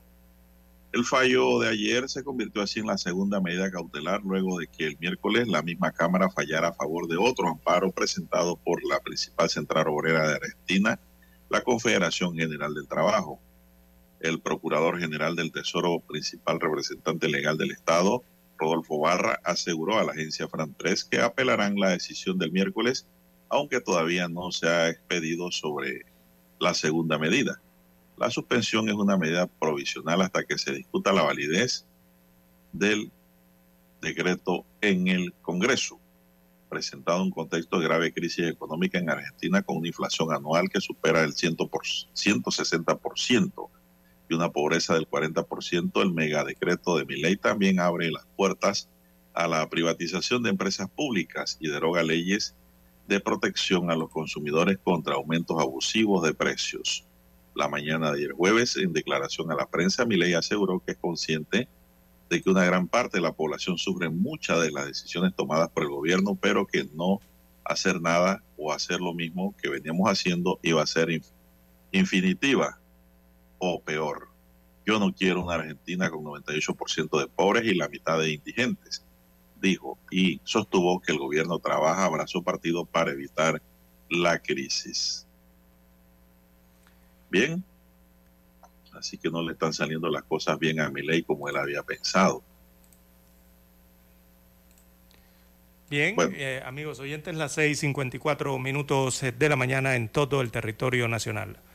Bueno, las autoridades en los Estados Unidos de América, América perdón, también confirmaron que se registró entonces el tiroteo en una escuela eh, de esta unión. Eh, dejó un fallecido, un alumno fallecido, también cinco heridos. Eh, se muestra en los servicios internacionales entonces que el autor se disparó y murió. así que un adolescente armado con una pistola y una escopeta mató este jueves a un compañero e hirió a otras cinco personas, en su mayoría alumnos, al abrir fuego en un centro de secundaria de Iowa, esto en el norte de los Estados Unidos de América, según confirman las autoridades locales de ese estado. Así que identificado como Dylan Butler, el adolescente fue hallado con una herida autoinfligida, según eh, destacan eh, la División de Investigación Criminal de Iowa. Esta expresión suele utilizarse para indicar que alguien se suicidó, eh, pero las autoridades no han aclarado si está muerto hasta el momento. Eh, así que se ha contactado al departamento de sheriff en Iowa, que no ha confirmado esta situación. Vamos a los hechos. Los hechos tuvieron lugar en la pequeña localidad de Perry, a unos 60 kilómetros de Des Moines, en la capital del estado, así que el estudiante tenía dos armas, una escopeta y una pistola, según dijo la policía local. Hubo seis víctimas, una de las cuales murió, era un alumno, según añadió. Eh, los otros cuatro heridos, veamos el reporte, eran estudiantes y también el quinto era un miembro de la administración de la escuela. Así que Butler también publicó varios mensajes en las redes sociales sobre el tiroteo, o sea, hasta lo anunció, ¿no? Eh, parece una pesadilla esto en los Estados Unidos de América con los tiroteos eh, en las escuelas prácticamente. Bien, las 6.56 minutos de la mañana en todo el territorio nacional. Don Juan de Dios. Los equipos de rescate protagonizaron este jueves una carrera contrarreloj para encontrar a los que probablemente sean los últimos sobrevivientes del terremoto que sacudió el lunes el centro del Japón y que ha dejado al menos 84 muertos y 179 desaparecidos oficialmente. La prefectura de Ishikawa, en la franja occidental del centro de la isla de Honshu, la principal del país, fue donde se produjo el sismo y en la actualidad concentra los, principales daños y todos los fallecidos y desaparecidos reportados por las autoridades locales. Localidades como Wajima, Osusu, fueron, este juego es el principal foco de militares y equipos de rescate, puesto que se cumplieron 72 horas del hecho desde el temblor del 7,6 grados que tuvo su epicentro cerca de ambas urbes. El servicio de bomberos publicó un video con el rescate de una mujer de unos 80 años en una casa derrumbada en la ciudad costera de Guajima, la más afectada. El primer ministro nipone Fumio Kishida pidió el máximo esfuerzo para tratar de hallar personas con vida en esta región. Guajima por sí sola suma 48 fallecidos ya y 93 desaparecidos, mientras que 23 perdieron la vida en Susu. Son las 6:57. Así es. Bien, don Juan de Dios, y en Europa, en el Vaticano, eh, precisamente la Iglesia del Vaticano aclara que bendición de parejas del mismo sexo no será litúrgica y durará unos pocos segundos, según emiten una nota de aclaración desde la Santa Sede. Así que el Vaticano ha aclarado esto, eh, de que las bendiciones de parejas del mismo sexo o en situación irregular, eh, permitida recientemente por un controvertido documento, eh, no será litúrgica ni ritualizada y que no supondrá su justificación. Así que el perfecto de la Congregación para la Doctrina de la Fe, el cardenal argentino Víctor Manuel Fernández, emitió un comunicado para matizar algunos puntos de la declaración fiducia suplican, eh, perdón, suplicans, en el que el pasado 18 de diciembre quedaron permitidas las bendiciones a parejas homosexuales o en situación irregular.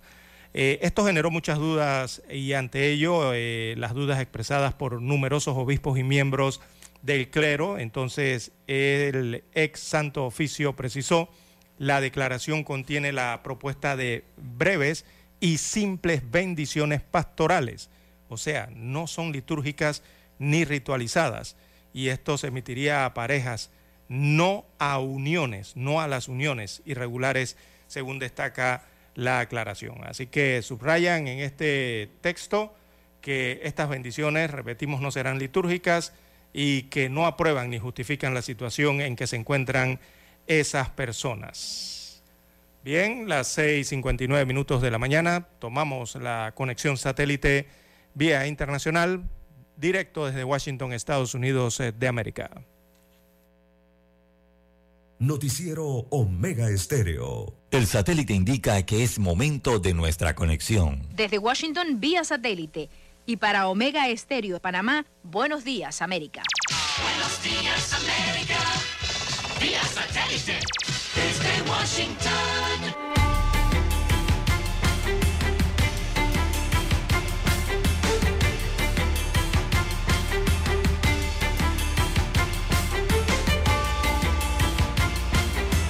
Desde Washington les informa Henry Llanos. La Casa Blanca y dirigentes republicanos negocian medidas de seguridad fronteriza mientras la Cámara de Representantes prepara un posible juicio contra un alto funcionario. Nos informa Paula Díaz. Mientras los congresistas republicanos llevaban a cabo su recorrido por Eagle Pass, en Texas, la Cámara de Representantes anunció el inicio del proceso para un posible juicio político contra el secretario de Seguridad Nacional, Alejandro Mayorkas, a quien responsabilizan por la situación en la frontera sur del país. El 10 de enero se celebrará la primera audiencia. Los republicanos han pedido que se restablezca la política de quédate en México. La Casa Blanca, por su parte, le dio la vuelta y responsabiliza de la crisis migratoria en la frontera sur a los republicanos. Paula Díaz, Voz de América, Washington. Edificios gubernamentales de varios estados fueron evacuados el jueves después de recibir amenazas de bomba, lo que provocó breves perturbaciones por segundo día consecutivo. El Capitolio de Mississippi, los juzgados de Arkansas, Hawaii, Maine, Montana y Nueva Hampshire fueron evacuados o revisados, pero no se encontraron explosivos y fueron reabiertos al público. La ronda de evacuaciones ocurrió un día después de que una amenaza a funcionarios de varios estados provocó cierres en varios capitolios. El Salvador destaca la reducción de homicidios y asegura que seguirá procesos judiciales contra estructuras de pandillas. Nos informa Neri Mabel Reyes. El Salvador cerró el año 2023 con 154 homicidios, lo que según las autoridades del gobierno ubica al país como uno de los más seguros en América Latina, con una tasa de 2.4 muertes violentas por cada 100.000 habitantes, superado solamente por Canadá, dijo el ministro de Justicia y Seguridad Gustavo Villatoro. El funcionario atribuye la baja de homicidios a las acciones del Plan Control Territorial, que lleva más de 21 meses consecutivos y que ha dejado más de 75 mil capturas de personas que, según las autoridades, están vinculadas a las estructuras de pandillas. Nerima del Reyes, Voz de América, San Salvador. Un ataque israelí impactó una vivienda el jueves en una zona del sur de Gaza que el ejército había declarado zona segura cuando tropas israelíes continuaban su asalto en la cercana ciudad de Jan Yunis. Autoridades de un hospital palestino informaron que la explosión mató al menos a 12 personas. La ofensiva israelí se ha centrado en Jan Yunis, donde el ejército ha señalado que descubrió túneles utilizados por Hamas que irrumpió en el sur de Israel el 7 de octubre.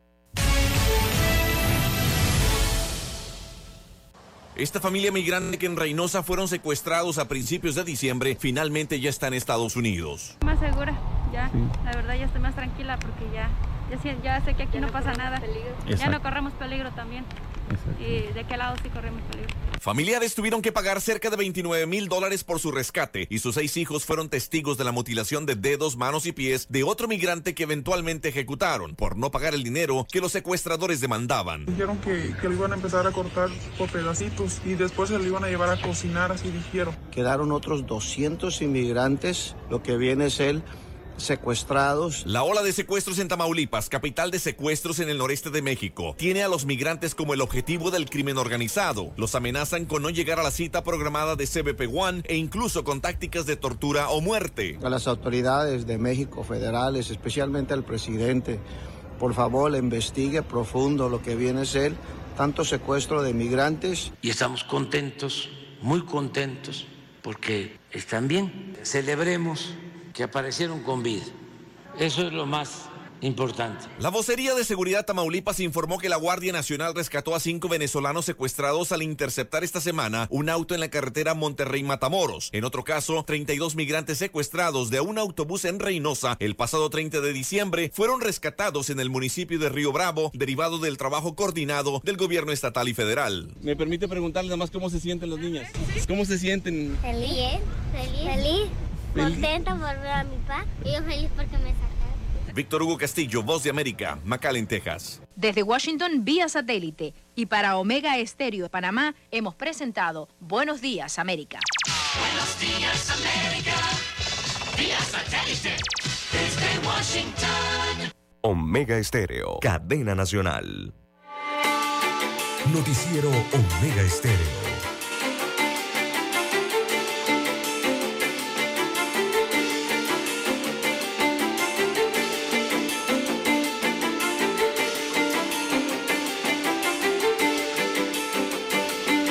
Doctor Eduardo Flores Castro, rector de la Universidad de Panamá, junto con la profesora Mayanín Rodríguez, vicerrectora de Asuntos Estudiantiles, anunciaron la realización de los actos conmemorativos del sexagésimo aniversario de la gesta patriótica del 9 de enero. El orador de fondo será el profesor José Álvaro, quien compartirá sus eh, reflexiones sobre la importancia histórica de la gesta patriótica. La actividad se llevará a cabo el día 9 de enero de este año en la Plaza 9 de enero de la Universidad de Panamá, ubicada a un costado de la Biblioteca Interamericana Simón Bolívar, a partir de las 8 de la mañana. La gesta patriótica del 9 de enero conmemora un capítulo significativo en la historia de Panamá y la Universidad de Panamá se enorgullece de ser parte de la preservación, difusión de este legado patriótico, destacó el Centro de Estudios en un comunicado. Los organizadores esperan la participación activa de estudiantes, docentes, personal administrativo y la comunidad general para recordar y reflexionar sobre los valores que dieron forma a la lucha por la soberanía y la democracia en Panamá. Así que esto será el 9 de enero. Bueno, y aprovecho también el, el momento para eh, enviarle un saludo al doctor Miguel Antonio Bernal, que recientemente se le rindió un homenaje Fue homenajeado, sí. en nuestra primera casa de estudios superiores, Facultad de Derecho y Ciencias Políticas, por sus 50 años al servicio de la educación y formación de los estudiantes de Derecho en la Universidad de Panamá. Así que pues, yo le extiendo particularmente mi felicitación al doctor Bernal. Lamentablemente no pude asistir a ese evento al que me invitó el doctor Federico Ardila. Razones laborales, ¿no? Sabe que un abogado litigante está ocupado 25 horas de las 24 al día. Pero sí, hay que hacerle reconocimiento y mención al doctor Miguel Antonio Bernal, amigo de este espacio informativo. Saludos al doctor. Bien, siete, siete minutos, siete, siete minutos de, la mañana en todo el territorio nacional. Eh, Desde temprano en la madrugada nos están preguntando sobre eh, un tranque vehicular, un congestionamiento, un congestionamiento, embotellamiento, ¿no? que hay en Panamá Oeste, sobre todo a la altura del distrito de Arraiján. Eh, bueno, lo que hay que informarle a los amigos oyentes es que allí se produjo un accidente, un autobús de la ruta Capira, Panamá, de, al menos 60 pasajeros, iba repleto, por cierto, eh, terminó arriba de uno de los jerseys de estos muros eh, de barras de protección que dividen eh, la carretera panamericana allí en Loma Cobá, precisamente en estas bajadas, en estas curvas, ¿no? Algo peligrosas. Allí precisamente ocurrió este accidente en que este bus quedó sobre los jerseys. Así que esto es lo que está generando desde hace algunos, algunos eh, desde hace una hora y media atrás, está generando este descomunal tranque hacia la ciudad de Panamá. El bus venía con destino a Ciudad de Panamá.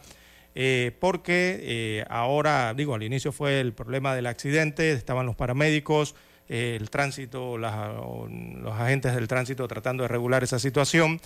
Y ahora se está procediendo a retirar el autobús. Recordemos que este es un autobús, es un equipo pesado prácticamente, ¿no? Que se va a requerir para remover de la vía o de ese jersey donde ha quedado encaramado, trepado allí, este autobús de grandes dimensiones, ¿no? Son estos autobuses enormes de 60 pasajeros, eh, que eh, ocurrió ese accidente en estas curvas de Loma Cobá en dirección hacia Ciudad Capital. Y eso, esas maniobras que están realizando en estos momentos es lo que mantiene desde, bueno, ya hace buen tiempo, buen ratito, eh, este congestionamiento vehicular, sobre todo de los vehículos que vienen en dirección hacia la ciudad capital. Así que a los amigos oyentes en este tramo carretero en Panamá Oeste, sobre todo el ensanche eh, a Raiján Puente de las Américas, eh, a armarse de un poco de paciencia, ¿no? Debido a la situación de este accidente registrado a la altura de Loma Cobá, en que un autobús de Capira, Panamá, repleto de pasajeros, terminó arriba de un jersey eh, en ese punto de la carretera. O sea, para treparse un jersey tiene que haber eh, Uf, alta velocidad. Sí, César. como no, o mucho peso también en el autobús, ¿no? La, la inercia del autobús. Esto ocurrió prácticamente en, esa, en, en esta bajada, ¿no? Cuando uno viene hacia Ciudad Capital, en Loma Cobá, allí donde se encuentran esta- estas series de S, como le llaman algunos. Fue casi en la mitad de estas tres S que hay allí, en la segunda S, ¿no? Eh, allí se encuentra entonces el vehículo y se está tratando de remover de la vía para normalizar el flujo. Pero sí que ha complicado el tráfico la mañana del día de hoy. Muchas personas eh, no llegarán a tiempo a sus trabajos hoy, don Juan de Dios. Bueno, y desde California nos saluda el colega abogado Ronald Randall Hill.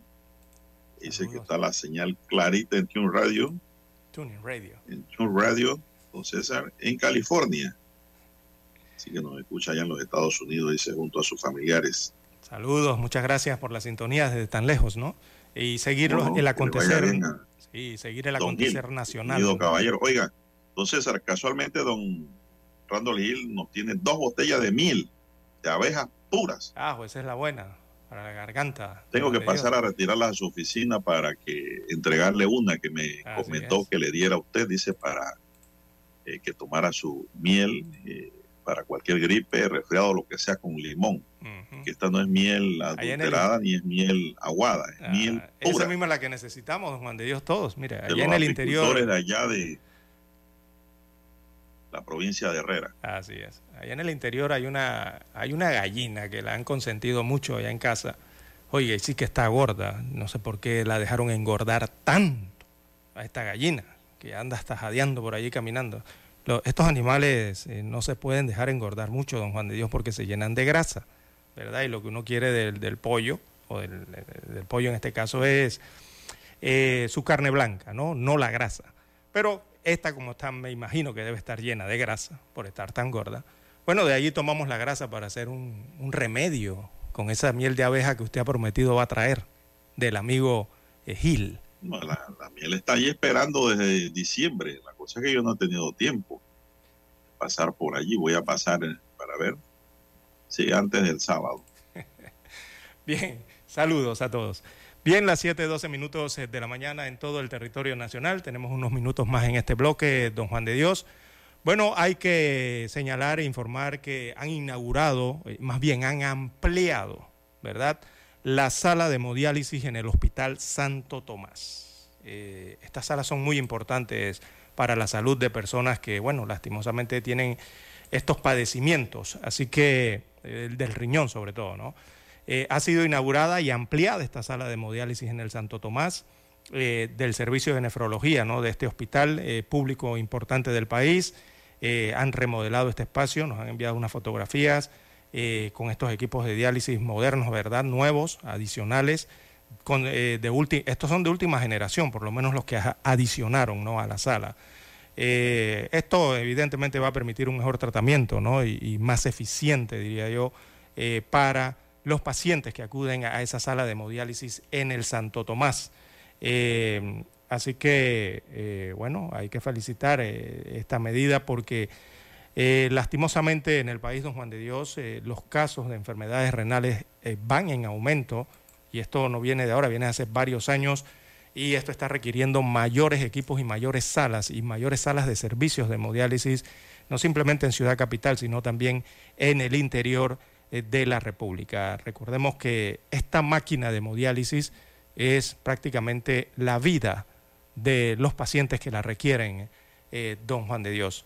Así que importante entonces esta ampliación de esta sala de hemodiálisis en el Hospital Santo Tomás. Hay que hacer la pausa. 7, 14 minutos. Retornamos. Noticiero Omega Estéreo. La información y el análisis en perspectiva. De lunes a viernes, de 7.30 a 8.30 de la mañana. Con Guillermo Antonio Adames, Rubén Darío Murgas y Camila Adames Arias. En perspectiva. Por los 107.3 de Omega Estéreo.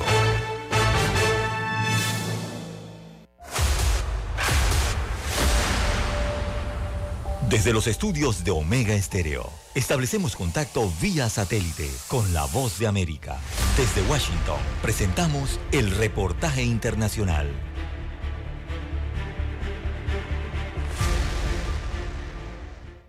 Organismos de derechos humanos sostienen que Nicaragua atraviesa el peor momento de su historia con respecto a la libertad de culto. Actualmente la administración de Daniel Ortega mantiene encarcelados a 18 religiosos católicos y 11 misioneros evangélicos. Esto se enmarca en los ataques diabólicos de la dictadura en contra de la Iglesia Católica. Los evangélicos también son víctimas de acoso estatal, según denuncia el destacado activista evangélico Henry Aguilar. Llegan a las iglesias evangélicas, eh, bautistas, apostólicas y todo a, a presionar a que se unan al movimiento de pastores aliados del gobierno. La Comisión para la Libertad Religiosa Internacional de los Estados Unidos criticó este jueves la situación que enfrenta Nicaragua.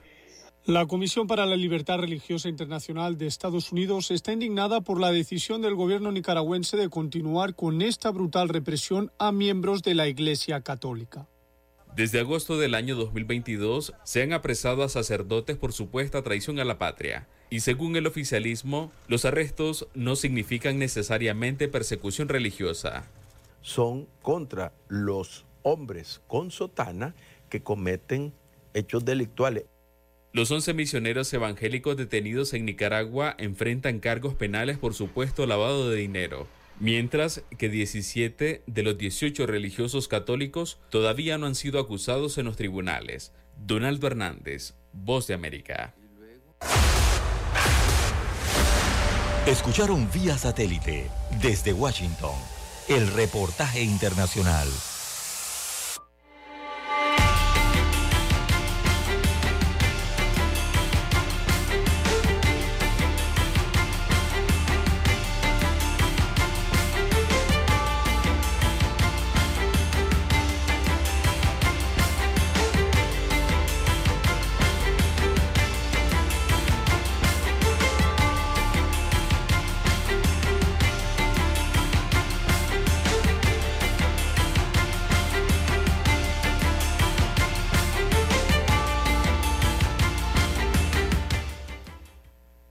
Señoras y señores.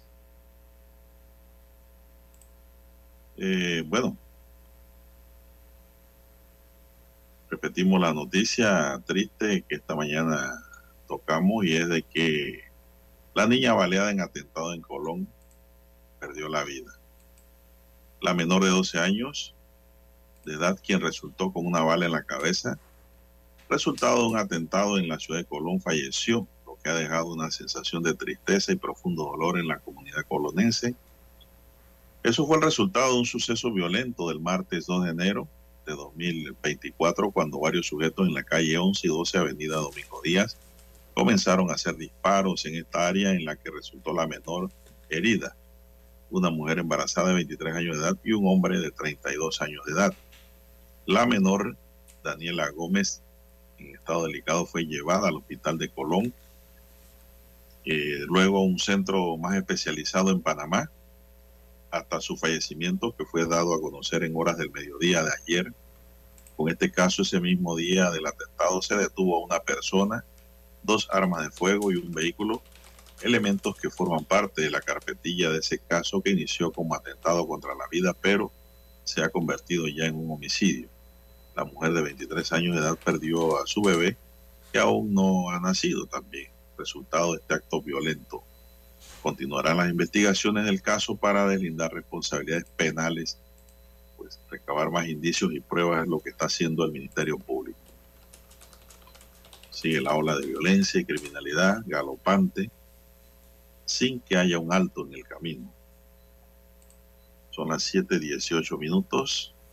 Bien, 7:18 minutos de la mañana en todo el territorio nacional.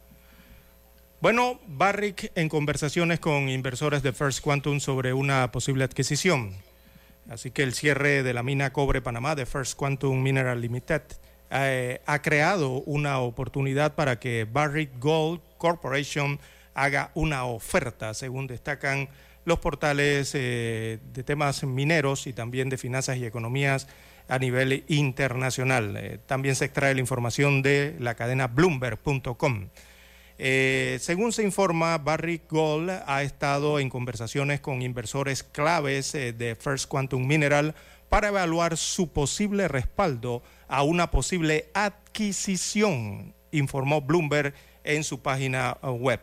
Barrick es una empresa minera canadiense también, al igual que lo es First Quantum. Así que esta medida se produce cuando First Quantum se vio afectada por el cierre abrupto de su mina insignia Cobre Panamá en la República de Panamá, lo que redujo significativamente su valor de mercado.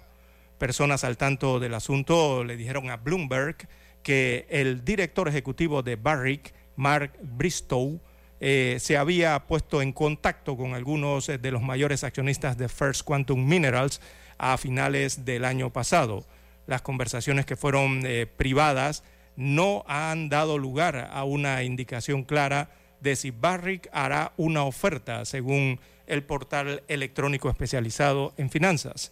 Sin embargo, eh, se dice que Barrick tiene ambiciones de crecer en el sector del cobre, lo que sugiere un movimiento estratégico para convertirse en uno de los principales productores de cobre del mundo. First Quantum eh, se vio debilitada por el cierre de su activo más rentable, que es la mina de cobre Panamá, por parte de las autoridades panameñas. El portal eh, electrónico destaca que esta vulnerabilidad potencialmente ha abierto una puerta para que Barrick Gold Corporation, eh, que afirma que puede resolver los problemas en Panamá y gestionar eficazmente las minas de First Quantum. Bloomberg.com eh, señaló que Barrick se había reunido con los mayores accionistas de First Quantum, incluido Capital Group, que posee una participación del 22%, y la china Yangtze Cooper, que posee una participación del 18%. Esto lo destacan este portal internacional eh, de empresas. Tanto Barrick eh, como First Quantum se han negado a comentar sobre el asunto.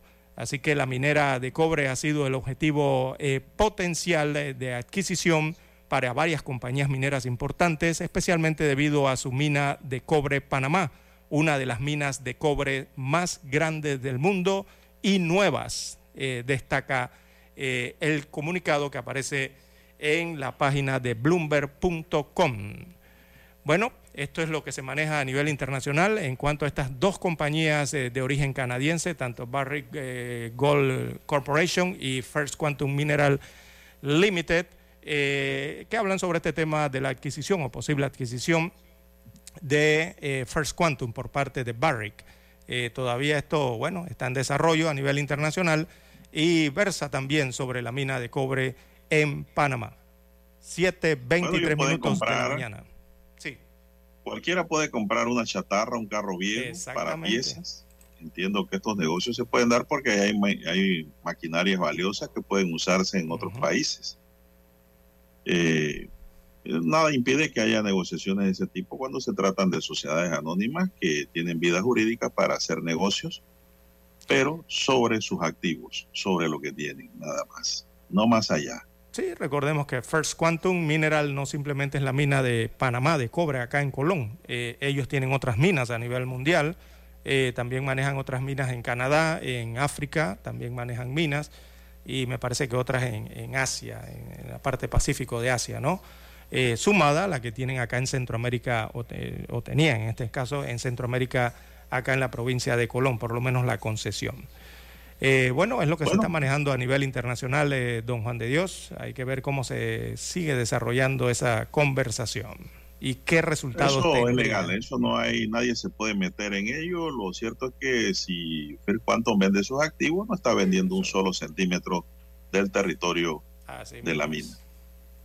Bien, eh, Delfia Cortés, colega periodista, no se quedó callada ante los ataques políticos, como ella lo ha llamado, por el auxilio económico de 50 mil dólares eh, que dicen que recibió su hijo por parte del IFARU.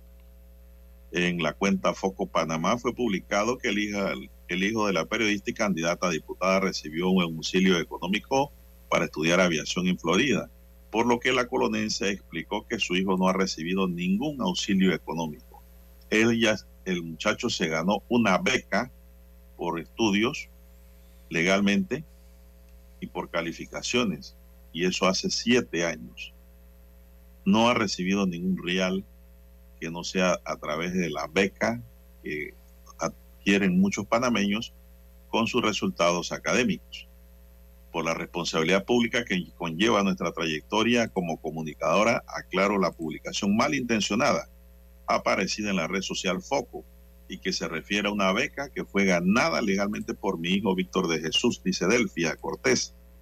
Él es un colonense que aspira como todo joven a ser alguien en la vida, pero que ahora por ser eh, candidata a diputada por el partido de RM, gracias al apoyo de su circuito, se busca hacer daño con algo que es un derecho de todo estudiante panameño, aspirar a obtener una beca. Muchos creen que con esas cizañas en medios van a hacerle daño a su candidatura. Bueno, lo cierto es que Delfia Cortés es favorita en Colondo, César, para ser diputada.